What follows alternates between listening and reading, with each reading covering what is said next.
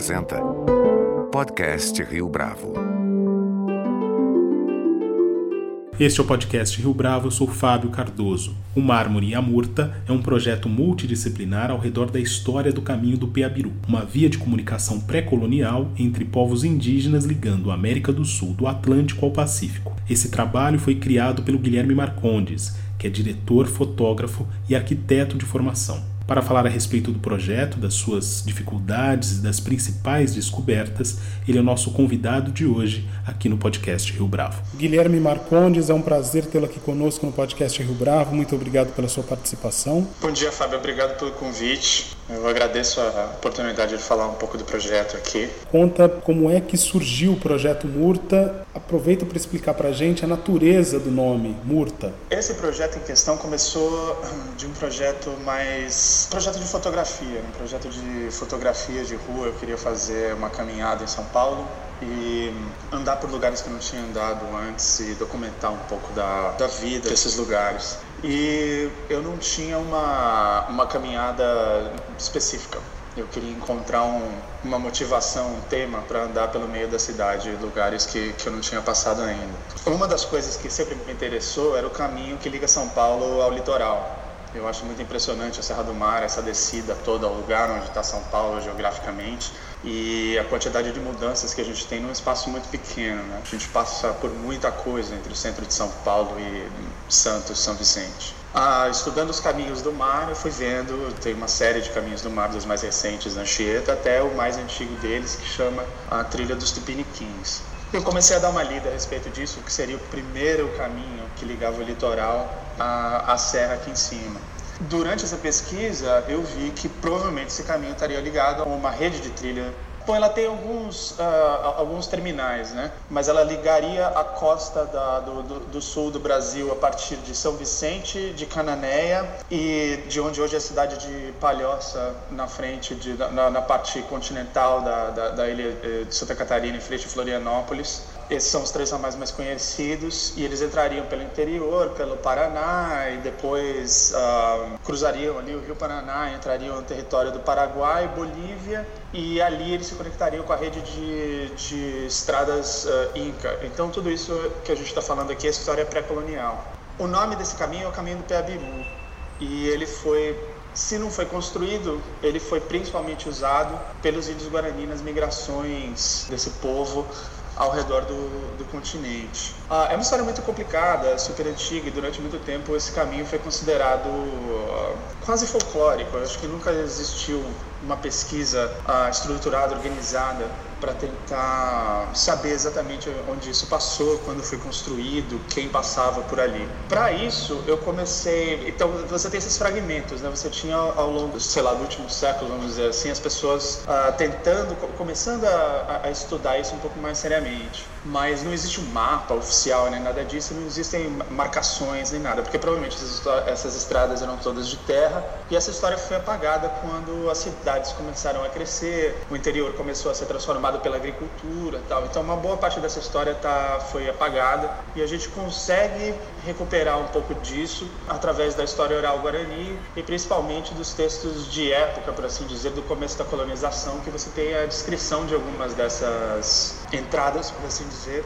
no interior do continente, que na história oficial foi contada como sendo desbravado pelos colonizadores, mas na verdade o que os colonizadores estavam fazendo era eles estavam utilizando os caminhos indígenas que já existiam antes deles. Enfim, é uma história muito grande, né, que corta o continente antes dos nosso, dos, dos países atuais da América do Sul existiram, eram outras fronteiras na época.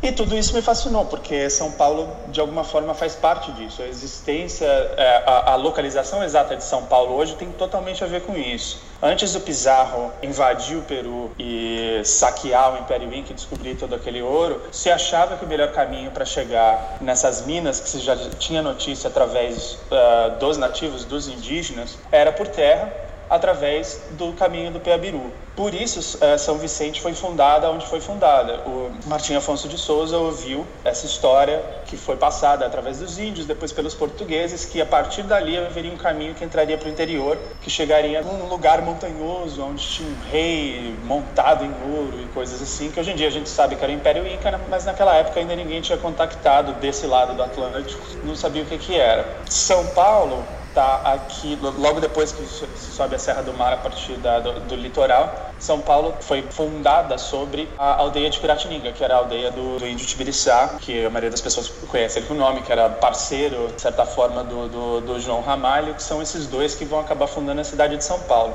Essa cidade estava justamente no entrocamento de várias trilhas indígenas que eram extremamente importantes, uma delas era o Peabiru enfim, como a gente essa história foi foi apagada, isso não eram estados de pedra que a gente consegue encontrar resquícios, né, dessa, dessas construções. Tudo isso é muito da história oral, coisas que foram anotadas e documentos de época. Tem um trabalho de detetive aí que na verdade não tem nem tanto a ver comigo. Meu trabalho foi mais de compilar essas informações e tentar colocar isso no mapa. Mas tem vários estudiosos que estudam esse assunto, né, fragmentado, porque é uma, seria uma trilha muito, muito grande. E eu tive que fazer essas pesquisas para tentar construir um pouquinho esse mapa. Eu usei muito para a caminhada que eu fiz entre São Paulo e São Vicente, um trabalho de 1998 e um colega da, da, da, mesma universidade que eu fiz, eu fiz a, a, faculdade de arquitetura e urbanismo na, na USP. Na verdade, era uma pessoa que eu não conhecia na época, acho que estava uns anos para frente de mim, mas na época eu nem sabia desse trabalho. Eu descobri ano passado, que é o Daniel Issa, e aí ele, junto com, com um professor, ele fez esse trabalho de tentar reconstituir dentro da malha viária uh, atual de São Paulo qual seria o caminho do Peabiru, ou seja, quais das ruas hoje de São Paulo fariam parte da, da originalmente dessa trilha. Para mim isso foi muito fascinante. Então, o trabalho de forma bem objetiva, o trabalho era eu quero andar por esse caminho que foi esquecido e ver o que é que tem hoje lá. O quanto que você já aprendeu a partir dessa abordagem multidisciplinar que você poderia compartilhar conosco? O trabalho ele está nesse momento. Eu faz um ano que eu estou pesquisando esse assunto e ele foi para vários lugares. O caminho tem as suas histórias e milhares delas. Então a gente começa a gente começa a estudar. No começo eu estava é, olhando apenas é, textos brasileiros. Depois eu comecei, como é uma trilha que cruza países, eu comecei a ler textos em espanhol, procurar trabalhos acadêmicos de outros lugares e muito do que eu fui aprendendo no meio do caminho, eu fui tentando reduzir tudo que eu li em pequenos posts no Facebook, no Instagram, e realmente eu abri a pesquisa do trabalho para o público, antes mesmo do trabalho fotográfico em si, o trabalho artístico ser feito. E isso acabou gerando bastante interesse, porque são histórias que são pouquíssimo contadas. Quando elas são pesquisadas, elas acabam, elas acabam se tornando trabalhos acadêmicos que às vezes é difícil de achar, ou tem uma linguagem científica por trás que não tem grande apelo para o grande público. São muitas informações que você precisa combinar para conseguir entender qual é essa história. Eu sou um contador de histórias, eu sou um artista, então meu trabalho aqui é justamente pegar essa complexidade dessa história e conseguir resumi-la tanto visualmente como nos textos que eu vou postando em alguma coisa que seja informativo, mas ao mesmo tempo tem um apelo maior. Então acho que o trabalho agora está dividido entre essas duas coisas um pouco. Essa parte do, dos textos e dos posts acabou tomando uma vida própria muito maior do que eu imaginava, pelo interesse das pessoas, e essa parte do trabalho tem um caráter mais informativo. E aí sobre isso tem todo o trabalho artístico que eu ainda estou desenvolvendo, que é o trabalho da fotografia, e os próximos passos. Né? Eu, fiz essa, eu fiz essa pequena caminhada, que não é tão pequena, na verdade foram cinco dias andando entre São Paulo e, e São Vicente, passando por todo tipo de lugar, desde usinas até eh, Mata Virgem, do, dentro de Rio, na Serra do Mar, até a periferia de São Paulo, trilhos de trem, tudo isso. Mas de qualquer forma, isso é um fragmento mínimo da trilha do Piabiru. O próximo passo desse trabalho, eu quero fazer uma espécie de. Fazer uma visita de locação e tentar cruzar a trilha inteira. Então, partir de São Paulo e ir até Cusco. É, tentando, é, tentando descobrir o que tem nesse caminho para possíveis futuras viagens desenvolver trabalhos específicos de, de, de, de fotografia e outras coisas no que eu descobri no meio desse caminho. As redes sociais têm sido bastante importantes para que você possa divulgar o seu trabalho. Como é que tem sido a interação com os seguidores a partir do Instagram, por exemplo? É interessante, porque eu acho que toda essa história da, da, das, das, redes sociais é muito dinâmica, para o bem e para o mal. Né? Eu acho que uma coisa que é importante, assim, elas existem durante certas épocas, elas vão se transformando ao longo do tempo. Eu acho que o melhor lugar a princípio para postar esses textos longos seria o Facebook. Eu tenho a página do Facebook do projeto, eu tenho a página do Instagram. Mas tem acontecido uma coisa que as pessoas têm saído um pouco do Facebook. Eu acho que depois de todas essas eleições e tudo isso que aconteceu, as pessoas se exauriram daquele ambiente que muitas vezes é tóxico.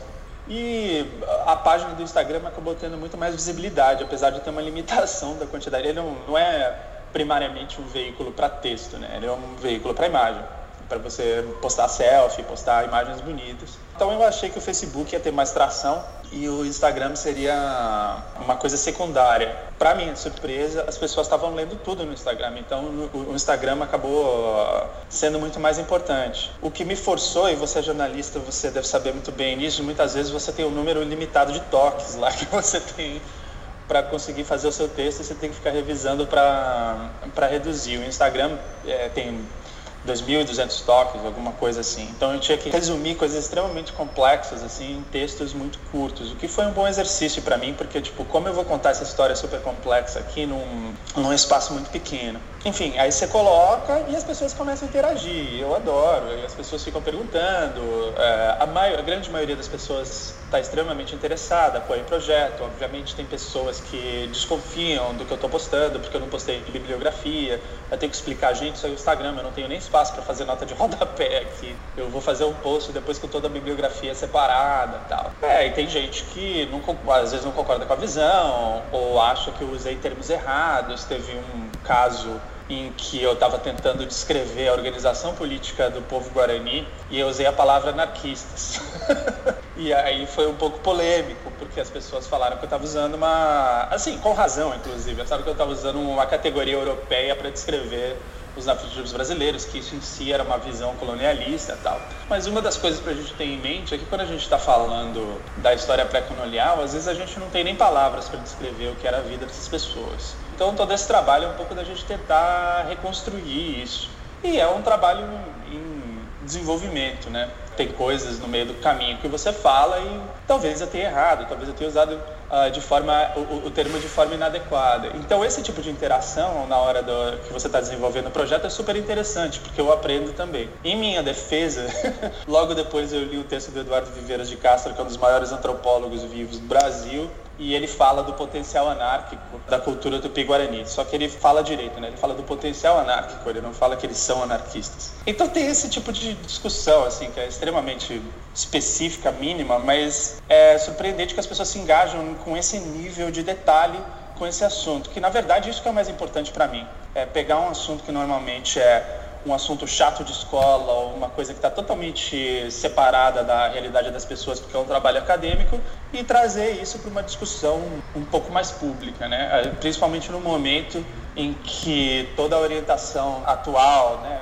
tipo, do, de política do Brasil, como o próprio Viveiro de Castro fala, terminar o serviço que começou na colonização, entendeu? Ah, existe a intenção de apagar de uma vez por todas a contribuição, a história, uh, indígena na, no, no, na, na, construção do Brasil, que é uma coisa descabível, né? Não tem como separar isso, não tem coisas tipo entender e revalorizar essa história, entender a nossa própria história como país como um todo. Exatamente nesse momento, São Paulo tem enfrentado um período de grandes chuvas, né? Como arquiteto de formação, pesquisador das origens da cidade, como é que você percebe a maneira como as grandes capitais, ao menos, têm lidado com esses fenômenos naturais? Olha, tem uma coisa que é interessante quando você começa a estudar a forma como tupis e guaranis escolhiam o território para construir suas próprias cidades.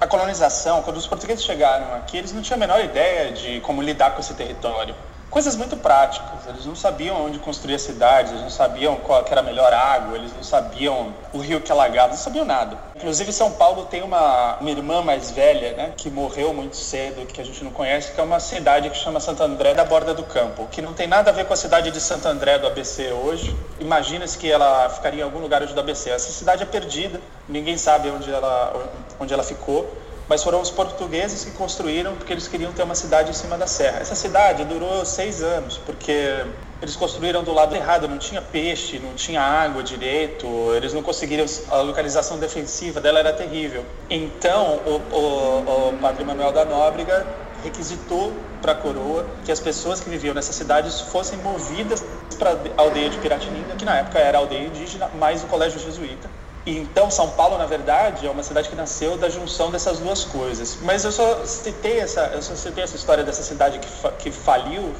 porque essa cidade que faliu, ela foi construída pelos portugueses. A cidade de São Paulo que cresceu, ela foi construída no lugar da aldeia uh, de Piratininga, porque os índios sabiam muito bem aonde construir as cidades. E eles tinham algumas regras bem claras. Então, elas tinham que ser perto do rio, mas não próximo demais e elas tinham que ser numa espécie de platô fluvial, ou seja, um terreno elevado, mais plano, próximo de entrocamento de rios, etc. É exatamente a descrição do triângulo ali do centro antigo de São Paulo, quando na época passava o rio Tamandatei do lado e o córrego do Anhangabaú do outro. Ali em cima tinha uma espécie de acrópole elevada e a aldeia era ali em cima. Hoje em dia a cidade, obviamente, é infinitamente maior. Mas enfim, os índios sabiam onde construir, eles tinham ideia de todo esse ciclo natural ao redor e eles tinham também uma noção muito boa do tamanho máximo das cidades, como a agricultura deles funcionava. E tudo isso faz parte de um conhecimento conhecimento de literalmente milhares de anos dentro desse território. Quando os portugueses chegaram e colonizaram, eles chegaram com uma tecnologia que permitia cidades muito maiores. Lógico, ainda que a gente está falando no século XVI, ainda não. Mas as nossas cidades elas explodiram em tamanho e a gente absolutamente ignorou todo esse conhecimento que já existia no território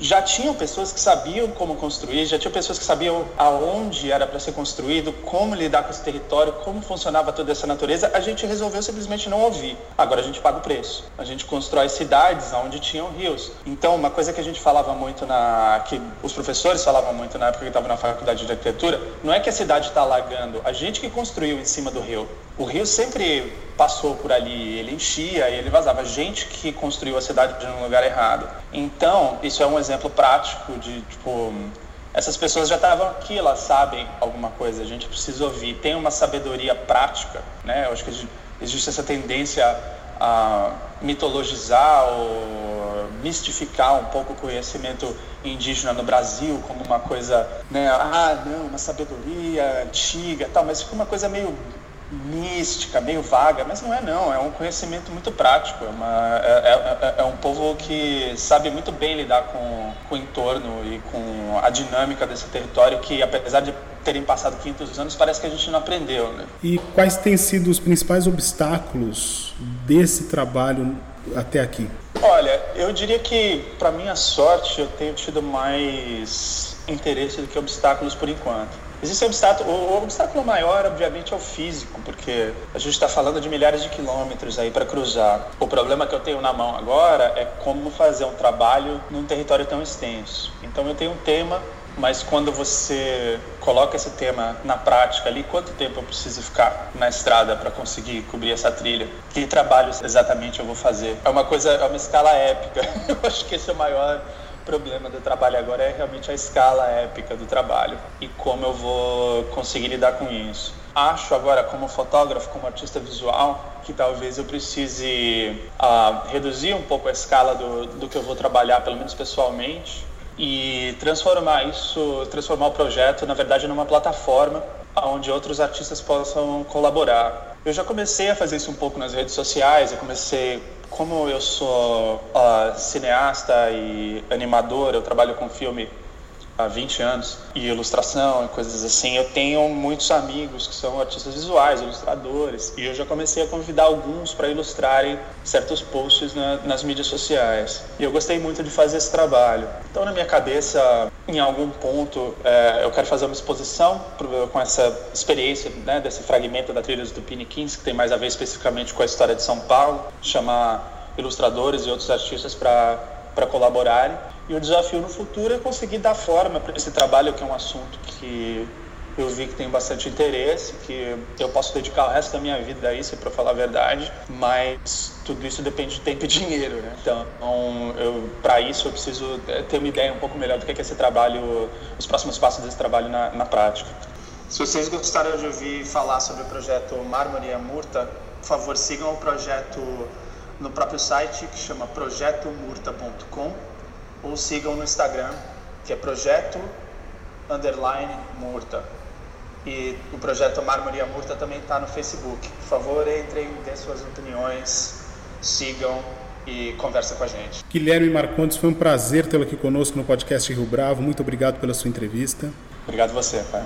Este foi mais um podcast Rio Bravo. A nossa lista completa de entrevistas está disponível no Deezer, Google Podcasts, no iTunes, no SoundCloud e no Spotify. Você pode comentar essa entrevista no nosso perfil do Twitter, arroba podcast Rio Bravo, e também no Facebook da Rio Bravo.